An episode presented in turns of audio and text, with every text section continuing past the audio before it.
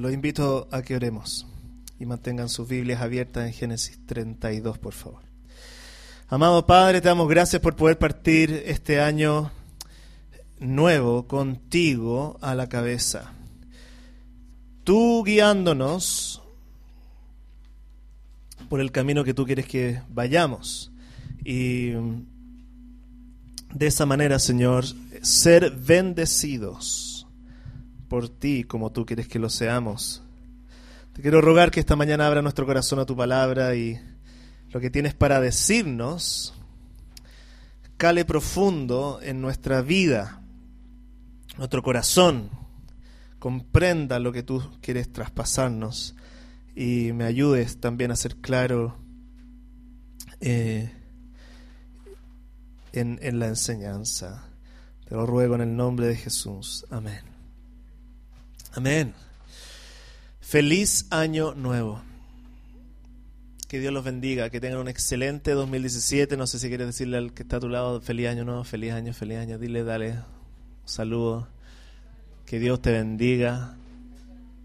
Que sea especial para ti. Dios te bendiga. Felicidades.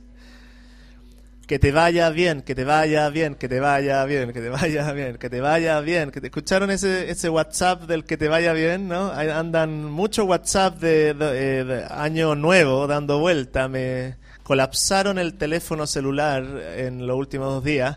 Uno que me llamó mucho la atención es esa brujita que decía que te vaya bien, que te vaya bien, que te vaya como cortando con una tijera un fuego, así pa, pa, pa, pa, pa, pa haciendo una tremenda... Eh, saumerio. Después apareció Kramer dando vuelta ahí, eh, eh, imitando a uno de estos gurúes de los matinales eh, y también diciendo que te vaya bien, no sé qué cosa. Eh, audios por WhatsApp, los Facebook, uno empieza a ver que te vaya bien, que te vaya bien, que te vaya bien. Y, también uno puede también ir discerniendo, discerniendo, discerniendo, discerniendo dándose cuenta. Por Facebook cómo te fue en el 2016 y con qué esperanza estás partiendo el 2017. Es increíble cómo uno puede a veces pastorear los corazones por Facebook. A ver cómo están y qué se viene el próximo año. Por ahí me llegó un WhatsApp que eran unos compadres con unas, piernas, unas piedras gigantes así, como esperando detrás de una muralla, eh, que viniera alguien y abajo eh, salía esperando al pastor que prometió que tendría un excelente 2016. Una piedra así para apedrearlo, al profeta mentiroso. Eh, y quizás hay algunos así que terminan el 2016 así, onda, ¿dónde quiero que termine esta cuestión? Y, y quiero que parte un nuevo año. Y es curioso porque en realidad, ¿qué pasa? En realidad, en realidad pasa de un día a otro, 31, en realidad nada, nada tan grande pasa más que un cambio de calendario y uno espera, tiene altas expectativas. Pero es también... Eh, es, poco empático eh, pensar que en realidad hay ciertas personas y para muchos de nosotros queremos que el 2017 sea mejor. Y creo que eso es justo y es, bueno que lo digamos y a na nadie quiere que nos vaya mal. Todos queremos que nos vaya bien, que sea un mejor año el 2017.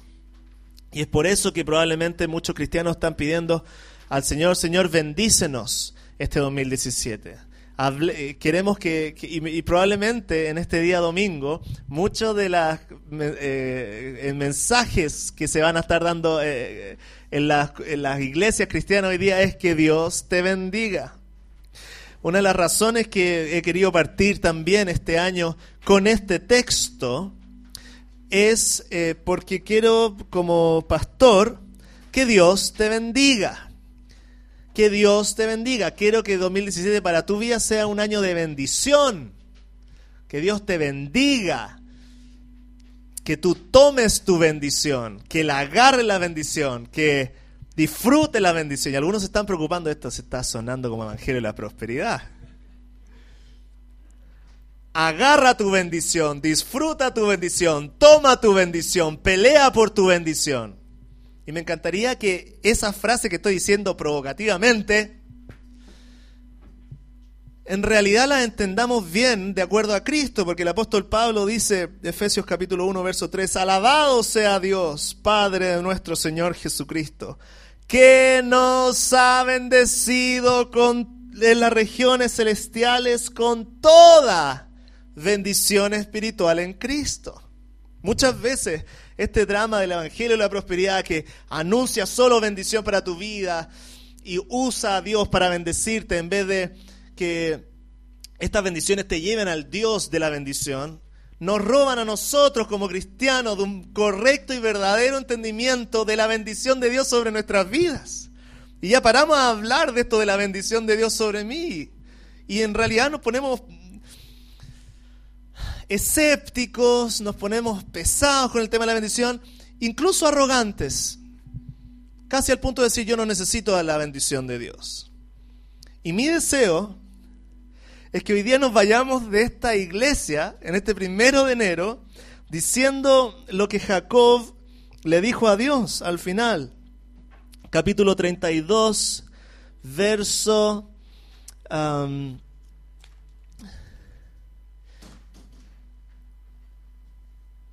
verso 29. ¿Y tú cómo te llamas? Le preguntó, ¿por, eh, ¿por qué preguntas cómo me llamo? Y le respondió el Dios. Y en ese mismo, perdón, cuando vio entonces el hombre le dijo, suéltame, que ya está por amanecer, verso 26. No te soltaré hasta que me bendigas. Me encantaría que todos pudiéramos tener un 2017 con esa dinámica con el Señor. No te voy a soltar, Dios, hasta que tú me bendigas. ¿Qué significa eso? ¿Tenemos permiso para predicar un texto así en nuestra iglesia?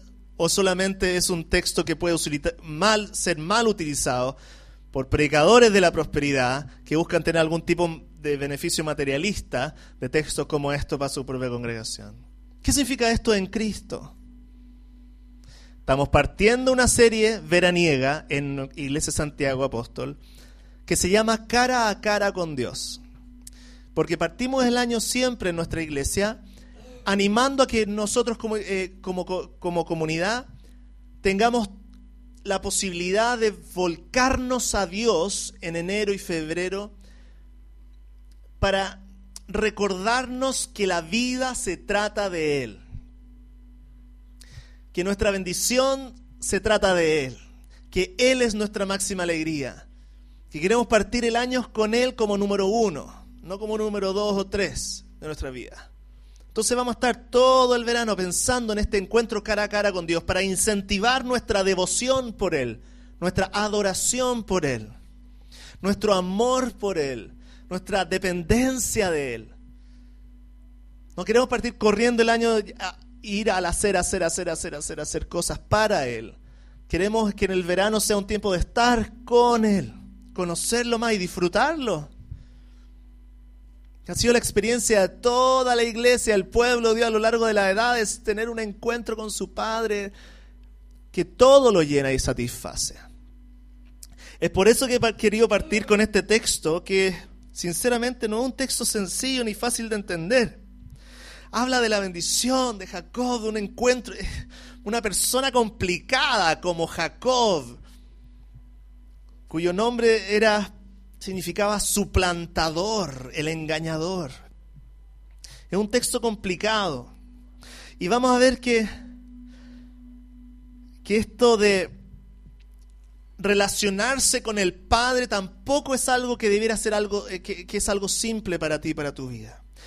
El objetivo de hoy día es partir esta serie de la siguiente manera, que tú puedas entender que la bendición de Dios proviene de tener un real encuentro con Él que se da en relación a tus propias luchas y cuyo resultado será una nueva identidad en tu vida al servicio de un Dios real al que sirves con gratitud y, eh, fidelidad.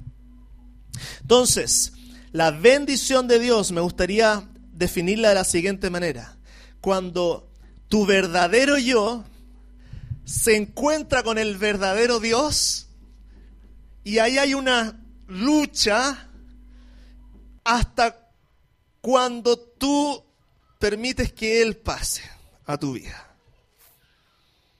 Cuando tú permites que el verdadero Dios se encuentra con el verdadero tú y dejas que Él entre a tu vida, empiezas a ser bendecido.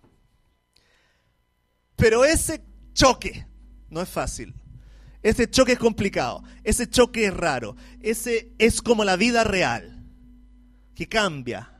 Cada 15 minutos pasan cosas. Entonces la bendición de Dios no es como una varita mágica. ¡Ping! De pronto eres bendecido. Requiere de un encuentro con el verdadero Dios, con el verdadero tú. Y ahí que tengan un encontronazo a ver quién gana. Y serás bendecido solamente cuando tú permitas que Él entre y haga lo que quiera con tu vida. Y tú te entregas a Él. Así que si en el proceso no saben para dónde voy, recuérdense lo que acabo de decir porque es el resumen de lo que estoy diciendo. El libro de Jacob, el libro de Génesis, nos recuerda un montón de historias de los patriarcas. Y una de ellas es la historia de Jacob. Ustedes pueden tener el verano para leer Génesis maravilloso. Puras personas imperfectas, desordenadas, pecadores, pecadoras, viendo cómo Dios está escribiendo la historia del mundo para bendecir a las naciones que tampoco merecen de su bendición. Entonces tenemos aquí a Jacob como personaje central, que fue este segundo mellizo al nacer, ¿cierto? Y que desde su inicio en su vida tiene este como dolor del hermano del medio. A veces ¿Hay algún hermano del medio acá? Pobrecito, Dios te bendiga este 2017. esa como sensación de que de que no eres ni tan importante como el mayor ni tan regalón como el menor, así como que quedaste como en la pasada. Y, por lo tanto toda tu vida es como un tironeo de afectos, demandas afectos de tu papá, de tu mamá, de la gente, y lo demandas como formalmente, como legalmente, no necesariamente estás buscando el corazón de aquellas personas, sino que como que estás buscando que se te, como Jacob, que quería, por ejemplo, en su primer tiempo dijo que le, robó la bendición a, su hermano Esaú. Isaac había planificado todo un, momento para bendecir al primogénito, como era la cultura de ese momento, y junto con la mamá se coluden y Jacob se viste de su hermano Esaú, porque Isaac era ciego, entonces quiere suplantar al hermano y robarle. Era una formalidad, porque por ley el primogénito sería bendecido igual. Pero él quiere la formalidad sobre su vida y bendíceme a mí y le roba la bendición del primogénito. Y producto de eso tiene que salir arrancando porque Esaú, el hermano mayor, quiere matarlo, quiere vengarse.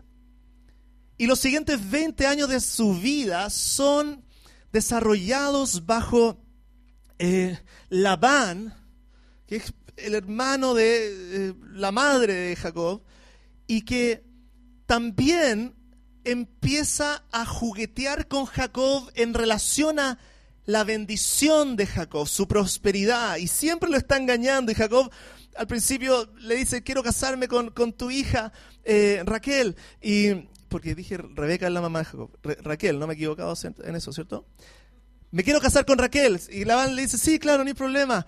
Eh, y trabaja para mí siete años. Después de siete años, pum, le pasa a Lea que la hermana mayor, que no era tan agraciada. Tenía ojos tristes. Jacob quería ir con Lea, con Raquel, le pasan a Lea y después dice, pero ¿por qué pasó la madre? Me está engañando. No, bueno, esta tradición se hace así, lo lamento. ¿Qué hago? Yo quiero a Raquel. Bueno, siete años más y vamos con siete años más trabajando para poder de alguna manera obtener lo que él quería. Siempre conflictuado nunca disfrutando esta promesa que Dios había entregado a él y a su familia de que a través de ellos serían bendecidos todas las naciones. Esta es un poquito la historia de Jacob. Entonces viene 20 años luchando por su bendición, al principio habiendo robado esta bendición a su hermano, después peleando con Labán, este jefe que le hace artimañas para crear su propia riqueza, y finalmente Luego de estos 20 años, Jacob decide que ya es tiempo de regresar a su tierra. volver a enfrentar a Esaú, a sus enemigos, a estos dioses eh, que habían em, capturado sus afectos y lo habían transformado en un usurpador. Y tiene que volver a su tierra y sabe que ahí va a enfrentar sus más grandes demonios. Tiene preguntas en la mente. ¿Cómo va a reaccionar Esaú cuando me vea? El Dios de mis padres, Isaac, Rebeca, ¿son confiables? Si acaso Isaac en realidad tenía favoritismo por Esaú, si de verdad Rebeca había coludido, se había coludido conmigo para obtener esta bendición. ¿Este Dios es verdadero? Hasta este momento Jacob no ha dado ningún indicio que el Dios de sus padres es su Dios. Ni uno. Y lo que vamos a ver en el Génesis 32 ahora entonces es esta historia de regreso a casa, de regreso en búsqueda de la bendición. Yo no sé cómo tú estás en, este año, cómo te fue el 2016, no sé cuál es tu personalidad interna, cuáles son tus luchas eh, y, tus pasiones más profundas, aquellas que darían tu nombre, tu identidad. Jacob es un usurpador. ¿Cuál es tu nombre? No el que te pusieron tus viejos, sino el ¿Qué te representa a ti? ¿Cuál ha sido tu gran característica a lo largo de tu vida? Un adicto al ocio, un adicto al dinero, un adicto a la fama, un adicto al ego, un adicto a mi soledad, un adicto a mí mismo. ¿Cuál es tu personalidad más interna? Porque acá estamos viendo que para poder, para poder recibir la bendición del 2017 vas a tener que permitir que Dios conecte con el verdadero tú. Y finalmente tú lo dejes pasar. Entonces, ¿quién eres? No podemos, no podemos saltarnos ese proceso. El camino a casa de vuelta de Jacob va a significar que también nosotros vayamos viendo quiénes somos internamente para poder venir a encontrarnos con el verdadero Dios. Cara a cara con Dios, entonces, la primera característica de la bendición de Dios sobre nuestra vida va a significar que tú y yo reconozcamos el 2017 que si hay alguna bendición en el universo, nace y depende de Dios. No sé si se acuerdan, pero cuando, cuando Jacob se va de la tierra de Canaán, antes de irse tiene un sueño extraño. Duerme en una piedra y ahí ve como una escalera donde hay ángeles que suben y bajan. Y él exclama, wow, esta es, esta es casa de Dios. Y se va. 20 años. Y ahora al regreso a su casa, curiosamente tiene otro encuentro. Mira el capítulo 32, verso 1 y 2. Jacob también siguió su camino, pero unos ángeles de Dios salieron a su encuentro cuando estaba volviendo. Al verlos exclamó, este es el campamento de Dios. Por eso llamó a ese lugar Manallín. Entonces nos recuerda que al salir y al volver hay un lugar de bendición que depende de Dios. Casa de Dios y puerta del cielo, dijo 20 años antes. Y ahora está gritando, este es el campamento de Dios. La pregunta es, ¿qué hay estado haciendo lejos de este lugar por tanto tiempo? Esa es la pregunta que uno se queda haciendo. La bendición de Dios entonces, querido amigo, querida iglesia, consiste en entender al pueblo de Dios, representado por Jacob, viviendo en el lugar de Dios, bajo el gobierno de Dios el pueblo de Dios en esos instantes, en ese momento se trataba Jacob y su la descendencia de Abraham, pueblo de Dios. El lugar de Dios en ese entonces significaba Canaán o lugar físico. Y el gobierno de Dios significaba su palabra. Y es lo mismo que hoy día. La bendición de Dios significa que tú y yo vamos a estar vamos a tener que estar en el lugar de Dios con el pueblo de Dios bajo su gobierno. ¿El pueblo de Dios cuál es hoy día? La iglesia. El pueblo de Dios es su iglesia. ya no es una nación específica, no es Israel, es todos aquellos que han confiado en Jesucristo. ¿Cuál es el lugar de Dios? Ya no es Canaán. El lugar de la bendición de Dios es Cristo. Vengan a mí y tendrán descanso, decía Jesucristo. Él es Canaán hoy. ¿Cuál es el gobierno de Dios? La palabra de Cristo, su voz, que nosotros enseñamos cada domingo en nuestro grupo en casa. La bendición de Dios hoy día se encuentra siendo parte de su iglesia, estando en unión con Cristo y sometiéndose a su palabra. Tú no puedes ser bendecido por Dios si no tienes una de estas tres si te falta alguna de estas tres características. Piénsalo. Si tienes a Cristo y tienes la iglesia, pero no tienes su palabra, va a terminar siendo una secta humanista. Si tienes iglesia más palabra, pero no tienes a Cristo, va a terminar siendo una secta legalista. Porque no te vas a recordar que Él perdonó tu pecado y hizo la obra por ti.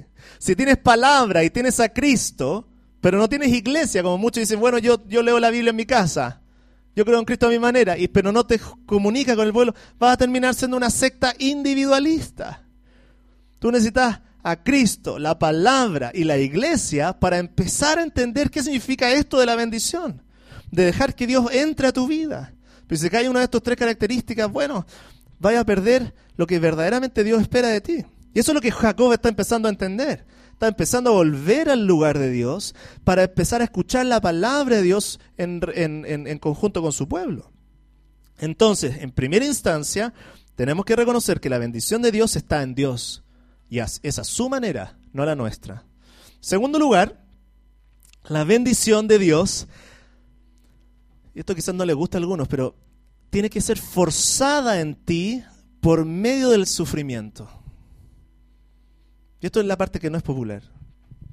Porque no sé si te das cuenta, pero Jacob empieza a volver a Dios producto de una gigante ansiedad que tiene en su corazón.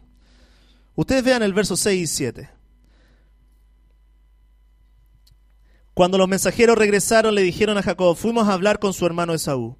Y ahora viene al encuentro de usted, acompañado de 400 hombres. Claro, porque Jacob le había dado el anuncio a, a Esaú que volvía eh, y, Jacob quedó pendiente diciendo, wow, ¿cómo va a reaccionar mi hermana cuando sepa de mi regreso? Está expectante, está nervioso. Y cuando sabe que Saúl viene acompañado de 400 hombres, verso 7, Jacob sintió mucho miedo y se puso muy angustiado. Por eso dividió en dos grupos a la gente que lo acompañaba y lo mismo hizo con las ovejas, las vacas y los camellos, pues pensó, si Esaú ataca a un grupo, el otro grupo podrá escapar. Date cuenta cómo Dios está ocupando las circunstancias en la vida de Jacob para llevarlo de regreso a casa. Son estas circunstancias de miedo, de terror, de incertidumbre las que generalmente son las que fuerzan a Dios venir a tu vida. ¿No te ha pasado eso? Cuando estamos abundantes, cuando lo estamos pasando bien, generalmente nos alejamos de Él. Cuando estamos en necesidad y sufrimiento, volvemos a Él. Entonces el orgullo y la arrogancia muchas veces solamente logran ser destruidas por el sufrimiento.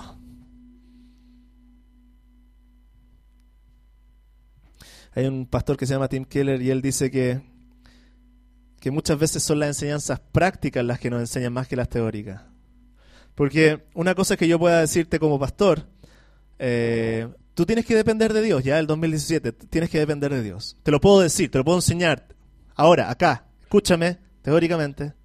Y tú me dices, ya, amén, amén, amén, voy a depender de Dios. Pero otra cosa es cuando Dios te pone en una situación donde tú no tienes otra opción donde solo Dios tiene la última respuesta para tu vida, donde la única opción que te queda, porque ya el dinero no alcanza, tu sabiduría no alcanza, tus contactos no alcanzan, tu inteligencia no alcanza, solamente la única opción que te queda es tirarte ante los pies del Señor, rendido decir, Señor, no puedo más. Tú eres mi única esperanza. Y muchas veces lo que logra eso en ti no es que el pastor te diga que el 2017 dependas de él, sino un sufrimiento. El sufrimiento que te, te fuerza a buscar la bendición en Dios más que en cualquier otro lugar. En esos momentos, como somos tercos, solamente nos acordamos de Dios. Y por eso vemos a Jacob orando, después de estar aterrorizado, cuando sabe que Saúl viene después de con 400 personas. Mira el verso 9. Entonces Jacob se puso a orar. Señor, Dios mío, abuelo, eh, Señor, Dios de mi abuelo Abraham y de mi padre Isaac, que me dijiste que regresara a mi tierra y a mis familiares y que me harías prosperar. ¿Te estás dando cuenta? Jacob empieza a recordar en esta oración quién era el Dios de sus padres. ¿Te estás dando cuenta? ¿Cuál es el plan de Dios para su vida? Y en ese momento, en esa oración, empieza a ver la mano de Dios sobre su vida. Mira el verso 10. Realmente yo, tu siervo, no soy digno de la bondad y fidelidad con que me has privilegiado. Cuando crucé este río Jordán, no tenía más que mi bastón, pero ahora he llegado a formar dos campamentos. Por primera vez en su vida está reconociendo la fidelidad de Dios sobre él. Por primera vez sabe que todas sus riquezas no dependen de él, sino que ha sido la mano de Dios sobre él. Por primera vez está dejando de ser un orgulloso arrogante ante el Señor. Por primera vez él está diciendo que él es el siervo de Dios y no viceversa. Realmente yo, tu siervo,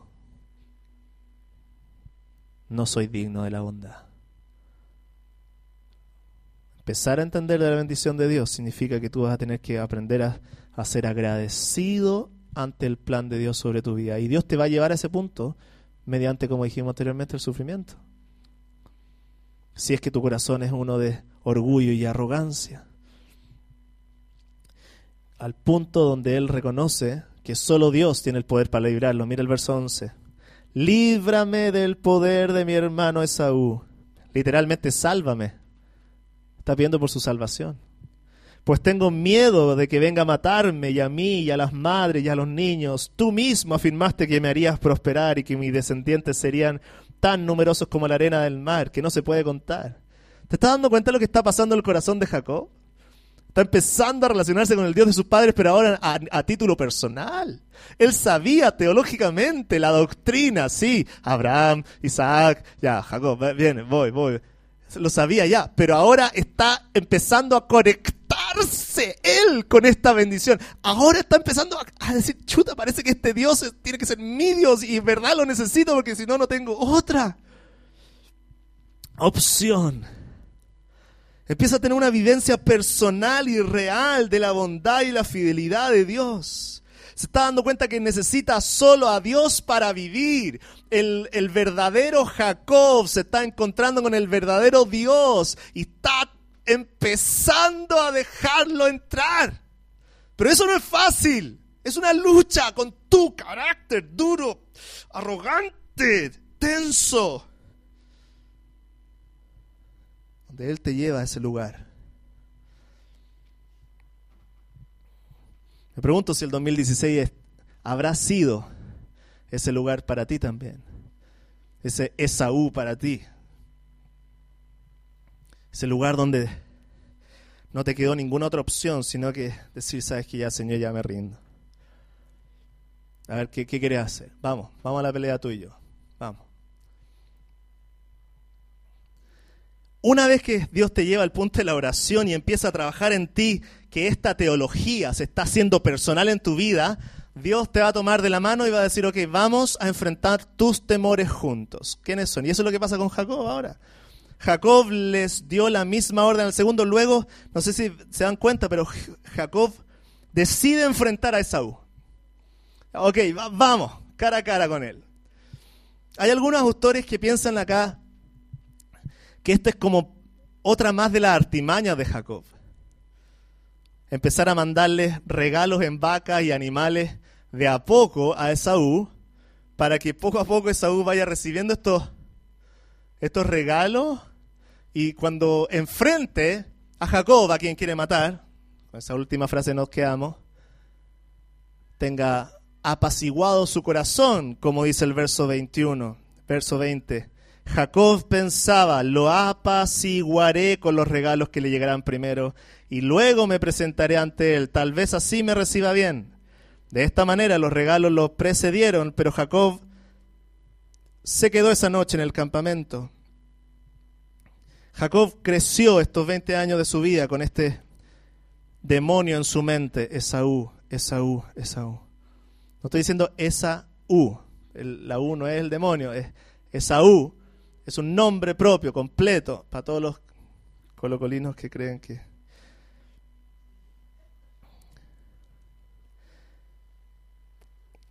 Pero quiero que tú sientas la tensión que está pasando Jacob esa noche. Porque para Jacob, ver a Esaú era ver a Dios. Era el era ver al dueño de su identidad y su destino. Esaú había forjado su pasado, su presente y podría seguir forjando su futuro. Está pasando en ese momento el momento más crítico de su vida después de haber orado con el Padre, de haber reconocido que se trata de Él y no de mí, que Él es, bueno, ahora Señor viene el gran momento esperado de mi vida. Y empieza a enviarle estos regalos, y ahí, bueno, lo dejo a ti. ¿Es una artimaña o es parte de los primeros brotes de valentía de Jacob? Calvino dice lo segundo. todos los calvinistas un un guiño de ojo. También creo que está empezando a enfrentarse a sus demonios. Y digo por qué es tan importante, porque en el capítulo 33, sigue, ven conmigo al capítulo 33. Una vez que Esaú recibe los regalos con gratitud, mira lo que dice Jacob. Porque Jacob, Esaú dice, no, no quiero recibirlo. Está bien, está todo bien entre nosotros. Y Jacob dice, no, por favor, insistió Jacob. Si me he ganado tu confianza, acepta este presente que te ofrezco, ya que me has recibido también. Ver tu rostro es como ver a Dios mismo. Esaú era el Dios de Jacob. Incluso cuando dice quiero apaciguarlo, está utilizando una palabra técnica que era la que se usaba en el lenguaje de templo para apaciguar al, al Dios de Israel mediante un sacrificio. Jacob quiere apaciguar a su Dios. Eso es lo que hacen los dioses contigo. Cualquier ídolo demanda que tú le rindas honor, le rindas sacrificio. Y si ese Dios no es el Dios único y verdadero, toda tu vida, tu pasado, tu presente y tu futuro va a estar gobernada por el miedo a perder la aprobación de este Dios, quiera que sea. No sé cuál es para ti. Pero Dios, que quiere bendecirte, una vez que tú empiezas a confiar en Él, te va a tomar de la mano y te va a llevar a enfrentar a tu diosecito. Para que lo mires a la cara, sin miedo, y le digas, de aquí para adelante, ya no te tengo más miedo. Vivo absolutamente libre de ti. No sé cuál será ese Dios en tu vida. ¿Cuál ha sido tu Dios este tiempo?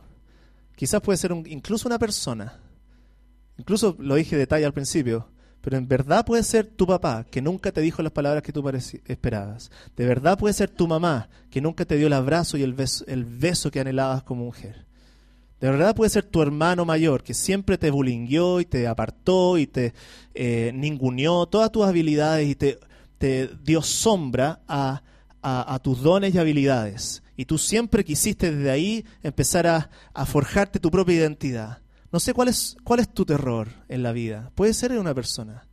Pero Dios te va a llevar a enfrentar a ese demonio cara a cara. Porque un Dios que no es Dios es un demonio. Finalmente que va a quitarte la alegría y la paz de tu vida.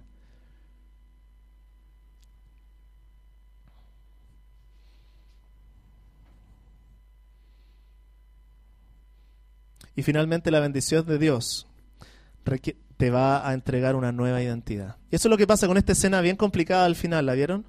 Esta lucha entre Jacob y Dios es muy extraña. Lean conmigo, aquella misma noche, verso 22, Jacob se levantó, tomó a sus dos esposas, a sus dos esclavas y a sus once hijos y cruzó el vado del río Jaboc. Una vez que lo habían cruzado, hizo pasar también todas sus posesiones, quedándose solo. Entonces un hombre luchó con él hasta el amanecer. Cuando ese hombre se dio cuenta de que no podía vencer a Jacob, lo tocó en la coyuntura de la cadera y ésta se le dislocó mientras luchaban. Entonces el hombre le dijo, Suéltame, que ya está por amanecer. No te soltaré hasta que me bendiga, respondió Jacob. ¿Cómo te llamas? le preguntó el hombre. Me llamo Jacob, respondió. Entonces el hombre le dijo, ya no te llamarás Jacob, sino Israel, porque has luchado con Dios y con los hombres y has vencido. ¿Y tú cómo te llamas? Le preguntó Jacob. Es un, es un entrador. Él no quiere perder nunca. ¿Y tú cómo te llamas? Siempre quiere más. Quiere ganarle a Dios. Quiere más. Esa es la personalidad de este hombre. ¿Por qué me preguntas cómo me llamo? Le respondió el hombre. Y en ese mismo lugar lo bendijo. Jacob llamó a ese lugar Penuel porque dijo, he visto a, cara a, Dios, eh, a Dios cara a cara, el título de nuestra serie, y todavía sigo con vida. ¿Qué está pasando esa noche? ¿Qué está pasando esa noche antes de encontrarse con Esaú? Cuando ya no está aterrorizado diciendo, bueno, algunos van a escaparse, dividamos las cosas porque no van a matar. Y ahora, no, no, ahora ya está diciendo, me voy a enfrentar con él, empecemos a darle regalos. Y, y pasen ustedes hacia un lado, yo me voy a quedar acá con solo. ¿Qué está pasando esa noche entre Jacob y Dios? Primera instancia, este hombre que aparece, que obviamente lo único que nos queda suponer es que es Dios mismo, el ángel del Señor, una prefiguración de Jesucristo. No sabemos su nombre. No le podemos ver la cara porque al amanecer tiene que irse.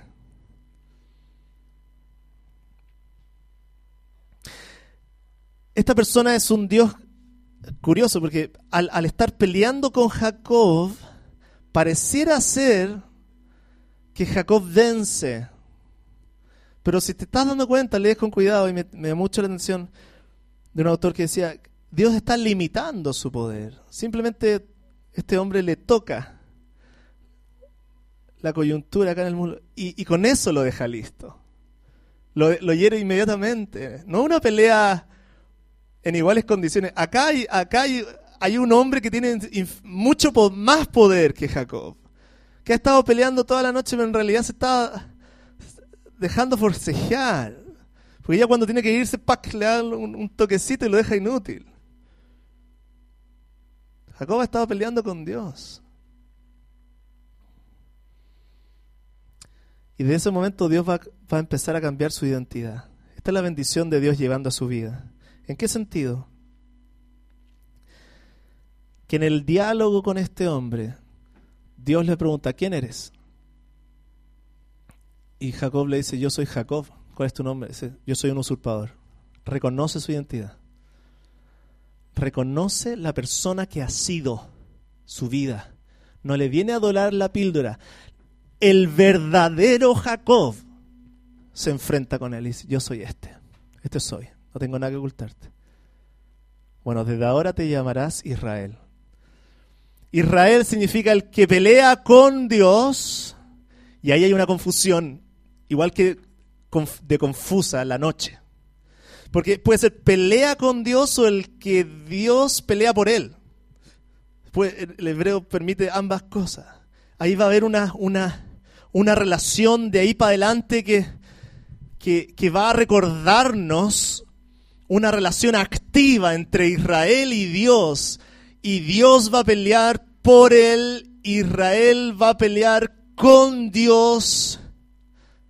Y esa dinámica extraña, la conlleva ese nombre. Pero lo que está pasando es que Dios le da una nueva identidad a este hombre. Ya no es el usurpador, pecador, lejos del. Ahora, ahora esta persona va a identificarse por una relación con Dios, donde la bendición de esta persona depende del Dios en el cual él cree. Y Dios va a pelear por él y por su nación. ¿Cómo vamos a estar ahí entonces? ¿Qué significa la bendición de Dios para tu vida el 2017? ¿Estamos todos confundidos? Que te vaya bien, que te vaya bien, que te vaya bien. ¿Qué significa para ti decirle a Dios hoy día, no te voy a dejar salir hasta que tú me bendigas? ¿Qué significaría para ti hoy día que tú dijeras, yo quiero la bendición de Dios en mi vida? Tengo algunos pensamientos para terminar. Porque si llegamos hasta acá, la bendición de Dios para tu vida dependería de solamente lo que tú podrías hacer por ti para obtenerla, ¿cierto? Y esa es generalmente la manera que nos acercamos al libro de Génesis para, para entender la Biblia. Generalmente pensamos que el, libro de Génesis es todo acerca de nosotros, pero en realidad se, se trata acerca de Cristo. Como leímos al principio, me gustaría que ustedes vieran que Cristo es eh, es como Jacob.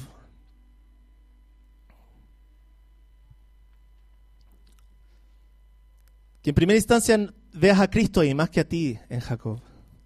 Porque Cristo es quien lucha por la bendición de su pueblo, ¿cierto? ¿Acaso no fue Cristo mejor que Jacob porque nunca engañó para obtener su propia bendición, sino siempre actuó con verdad? Cristo es mejor que Jacob porque Jacob, porque Cristo intercedió por su pueblo y no solamente fue herido en su muslo para recibir la bendición, sino que fue herido en su costado, en sus manos, para tener la bendición de todos nosotros, gratuitamente. Cristo es mejor que Jacob, ya que gracias a su fidelidad y no al carácter temperamental de Jacob, Hoy día nosotros podemos estar unidos a Cristo, ser parte de su pueblo y ser gobernados por su palabra para ser bendecidos por Él para siempre. La bendición de Dios entonces, como dice el apóstol Pablo, es una bendición completamente rica en riquezas espirituales en Cristo Jesús para tu vida. Y si tienes a Cristo ya la tienes. Pero para tener a Cristo va a requerir un poquito repasar lo que hemos hablado hoy día. Recordar que la bendición nace de Dios. Y eso quiere decir que si piensas que depende de ti, estás sonado. La bendición viene de Dios. En segundo lugar, que la bendición debe pasar por un reconocimiento o va a ser forzada por el sufrimiento de tu vida, a menos si, si acaso eres tan duro. Porque, pero en ese sufrimiento Dios va a estar obrando para tu bien. En tercer lugar, que la bendición es conforme al plan de Dios y no a tu propio plan. Entonces, si dudas del plan de Dios, si dudaste durante el 2016 si acaso Dios era bueno y fiel con tu vida, bueno, vuelve a leer la historia bíblica. Y acuérdate quién es el Dios de Abraham, de Isaac y de Jacob.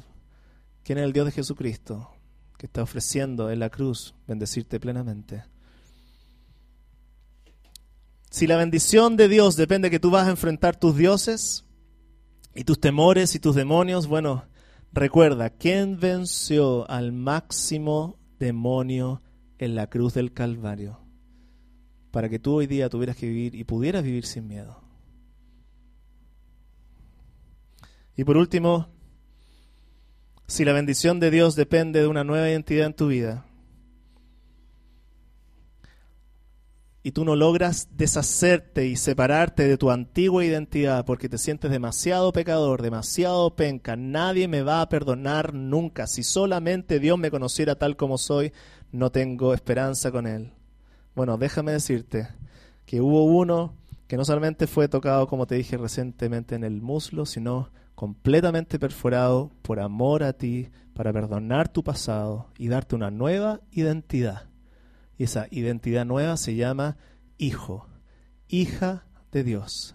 Y si eres hijo o hija, eres coheredero, coheredera con Cristo. Rica en bendiciones espirituales.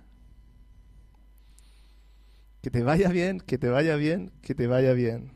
Este 2017, si estás en Cristo, eres bendecido.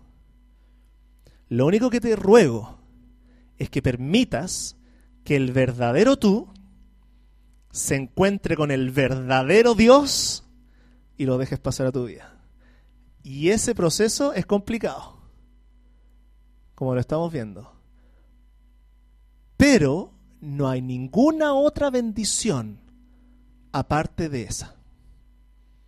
Así que porfa no te dejes engañar, porque tu bendición se encuentra en Dios.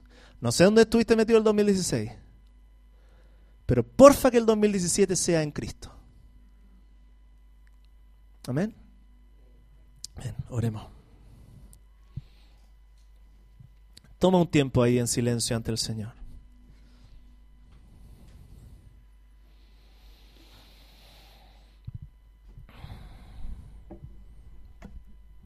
Habla con Dios en este momento.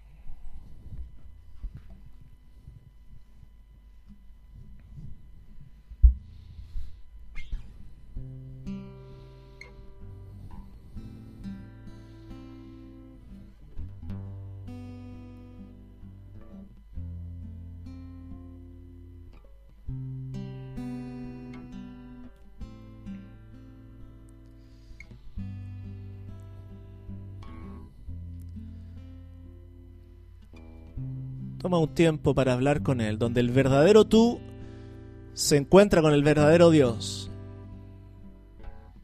Y pídele que te bendiga.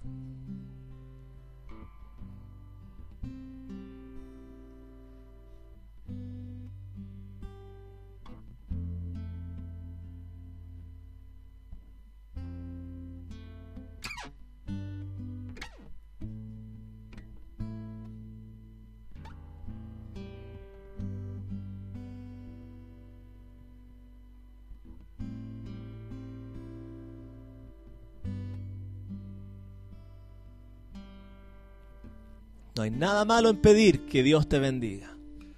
Óralo. Ruégale. Pelea con Él si es necesario. Este es tu tiempo con Él ahora.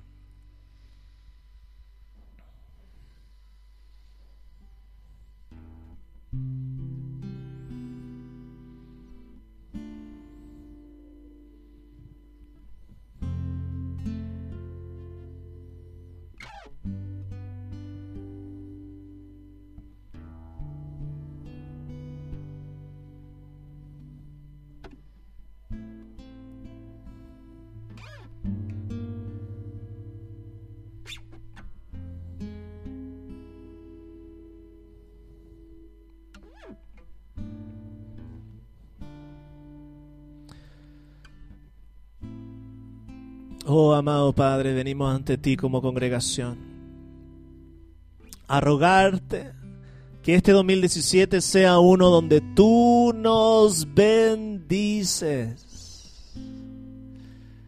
Donde como iglesia nos encontramos contigo para escuchar tu palabra y ser gobernados por Jesucristo en su presencia y a vivir para Él.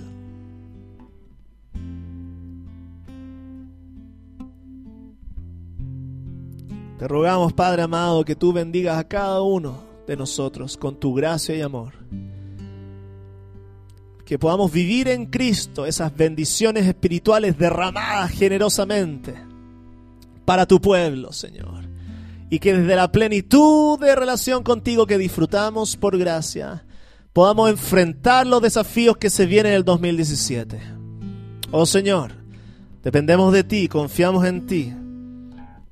Tomados de tu mano, enfrentaremos los demonios, los miedos que se apoderan de nuestra mente y nuestro corazón. Reconocemos esos miedos Te pedimos perdón por ellos. Y te rogamos que nos permitas partir este año. Bendecidos por ti, amados por ti, débiles, quizás caminando cojos, si es que eso tú lo dispones para nuestras vidas, Señor, para recordarnos que solamente dependemos de ti y no de nosotros. Te damos gracias, Señor, por hacerte un Dios disponible, por querer escuchar esta oración, por hacerte vulnerable, por dejar que peleemos contigo. De tal manera que sepamos que nuestra bendición solamente depende de ti. Queremos ser ese pueblo, Señor. Bendecidos para bendecir a otros también por medio de nuestro Señor Jesucristo, en cuyo nombre estamos bendecidos con toda bendición en las regiones celestiales. Amén.